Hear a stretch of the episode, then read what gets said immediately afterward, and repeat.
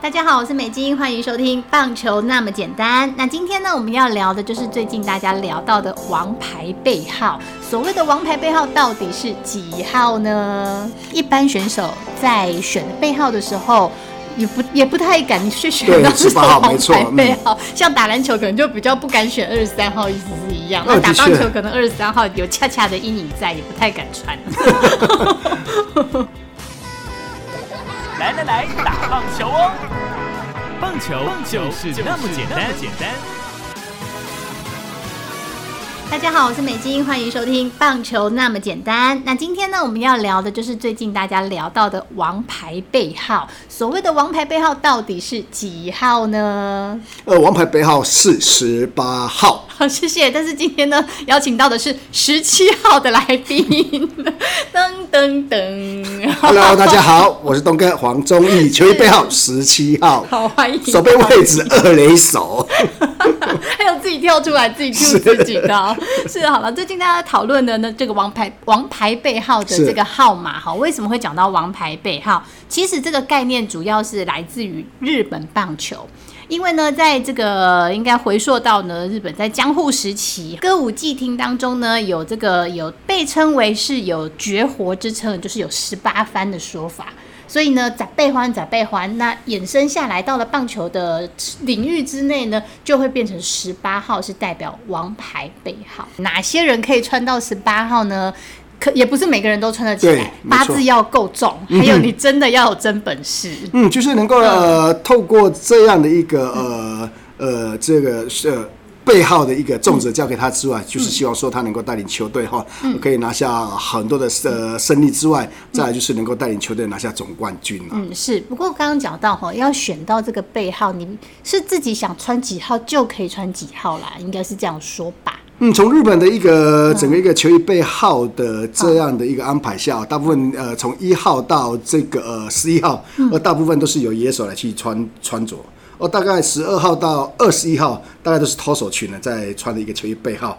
二十二号之后呢是捕手的一个球衣背号了，大概会有这样的一个这个呃呃这样的一个球衣背号的一个分配啦。好好好好，是。可是到中指好像就没有这样的区分，对不对？呃，其实还是有少呃少部分的有这样的一个观念，因为毕竟刚才梅基也提到过，这个我们的棒球是呃引荐于日本这样的一个观念了啊、来去做一些球衣背号的这个、呃，应该说呃安排啦，就或是穿着了啊、那那多少会有一些自己选择的这样的一个空间。那当然呃，比方说比较重要的，像十八号这个球衣背号的话，大概呃。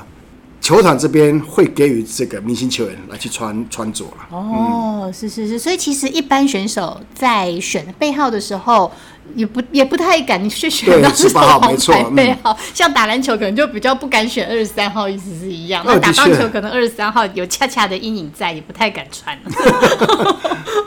哦，应该说不成文的一个规定啊，就很自然而然的，就可能就呃十八号，嗯感觉起来这个球衣背号就是要给这个呃我们正宗的王牌投手是要要穿的一个球衣号码啦，对对。对，是是。那说到呢，这个投手选号，其实呃，野手啦、投手、捕手，其实都有呃，算是不成文的规定哈，有区间的。但是呢，说到十八号，大部分真的还都是投手在穿哦。有哪些投手呢？日本的部分，东哥比较清楚，有哪些人？哦，有印象吗像平成时代的时候，大概就是平成怪物，就是呃松坂大松坂大辅。那包括在呃后期的呃像呃乐天金鹫队的哦田中将大哦，有神记录。呃对，没错哦。嗯，是，那宗旨交给我，来来来，现在呢有五队哈，这五队的十八号还真的都有人穿哦哈。统一师队的王牌投手果然就是嘟嘟潘威伦，穿的是十八号的球衣。好，十八号的嘟嘟潘威伦呢，在中职史上已经达成了这个呃，从二零零三年开始哈，这个被选进来之后呢，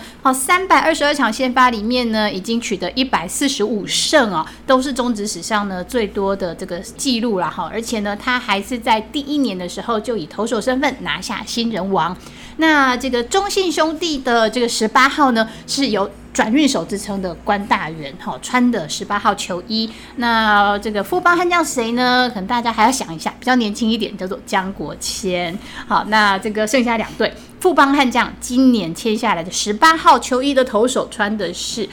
郭俊霖，也是从旅旅日回来的哈。那呃现在正在这个养伤期间，对希望下半季就可以看到他。对对对，下半季他就回来了。那另外就是最近呢两场两场比赛就拿下十六 K 的三阵王，对，当红榨汁机啊，对，新卫全龙队的徐若曦真的是当红炸子鸡，只有二十岁的年纪就已经在开季呢拿下亮眼的成绩。嗯，的确啊，从这个徐若曦的整个整体的表现来看哈，你看也会增加了什么话题性。嗯对。呃，再来就是说哦，他每一次就是出赛的大概前两天了，嗯。呃，这个。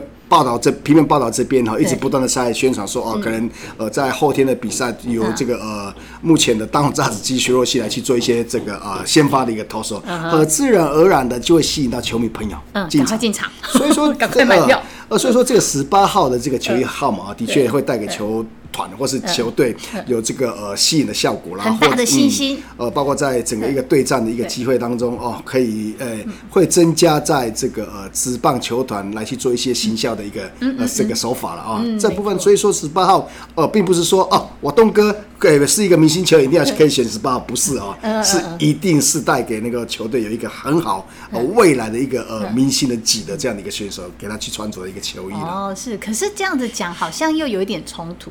也明星选手也有可能是野手啊，对不对？有可能是捕手啊。呃，的确是啊，就可能就是呃，就刚才我们就讲过嘛，这个是不成文的 不成文的规定了哈，就很奇怪。呃，一般野手当然我呃，比方说呃那时候的彭正明呢，也是这个第一指名被呃选中的，可是他就为什么不选十八号？很自然就会去避开这十八号的这个球衣号码，会把这个十八号的球衣号码哦，就会让给投手。哦，很很本不成文的规定了，也大家选手很像都有这样的一个一个一个想法了。可是我印象中有一个人好像是野手，不过他也穿十八号哎、嗯，长得蛮帅的。那，请说。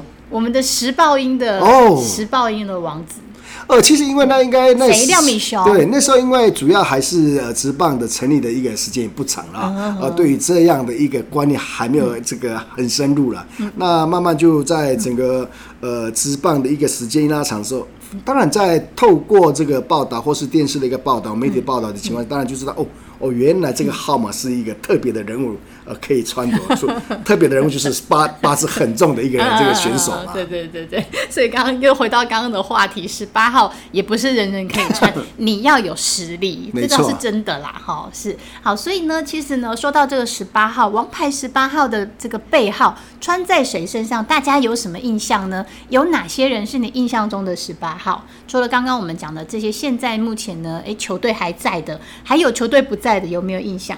你你说过去的话，像三山虎队的翁风玉。哦，那当然，在加入职棒之后，他选择的号码也是穿着十八号嗯哦，在穿这十八号的一个球衣是是有一点呃时间算蛮长的啦啊。好像从头到尾都是十八号，哦不管他到哪一队，嗯都是穿十八号。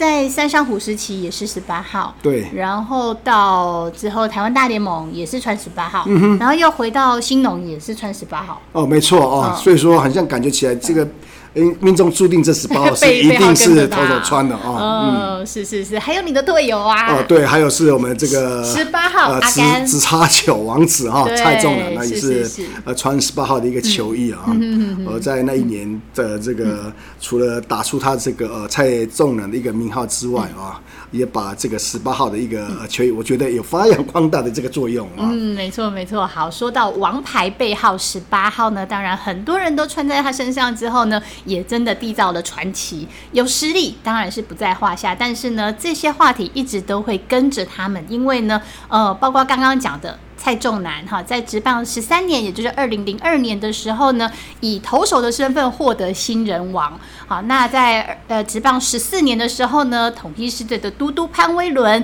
啊，在二零零三年也是一样呢，以十三胜八败的成绩呢，也拿下当年度的新人王。那中信兄弟的关大元呢，他虽然是以中继后援出身，但是在他新人年呢，第一年也拿下十胜五败的成绩哦，在二零一一年，也就是职棒二十二年的时候，投同样是获得新人王的这个头衔啊，所以呢，这个记录都会一直跟着他们啊。所以呢，为全龙队的徐若曦一样也是穿上了背号十八号，王牌背号会不会让他今年呢大的崭露头角、大显身手呢？其实所有的球迷都在看啦。好啦，那今天的棒球这么简单哦，就是跟大家聊的是王牌背号，之后会不会有什么样的表现呢？请大家持续看下去哦，因为球季才刚开始而已。下个礼拜六呢，我们空中呢继续跟大家一起呢在 Pockets 上面再见喽，也谢谢东哥，谢谢所有球迷朋友的收听，我们下个礼拜空中再见喽，拜拜，拜拜。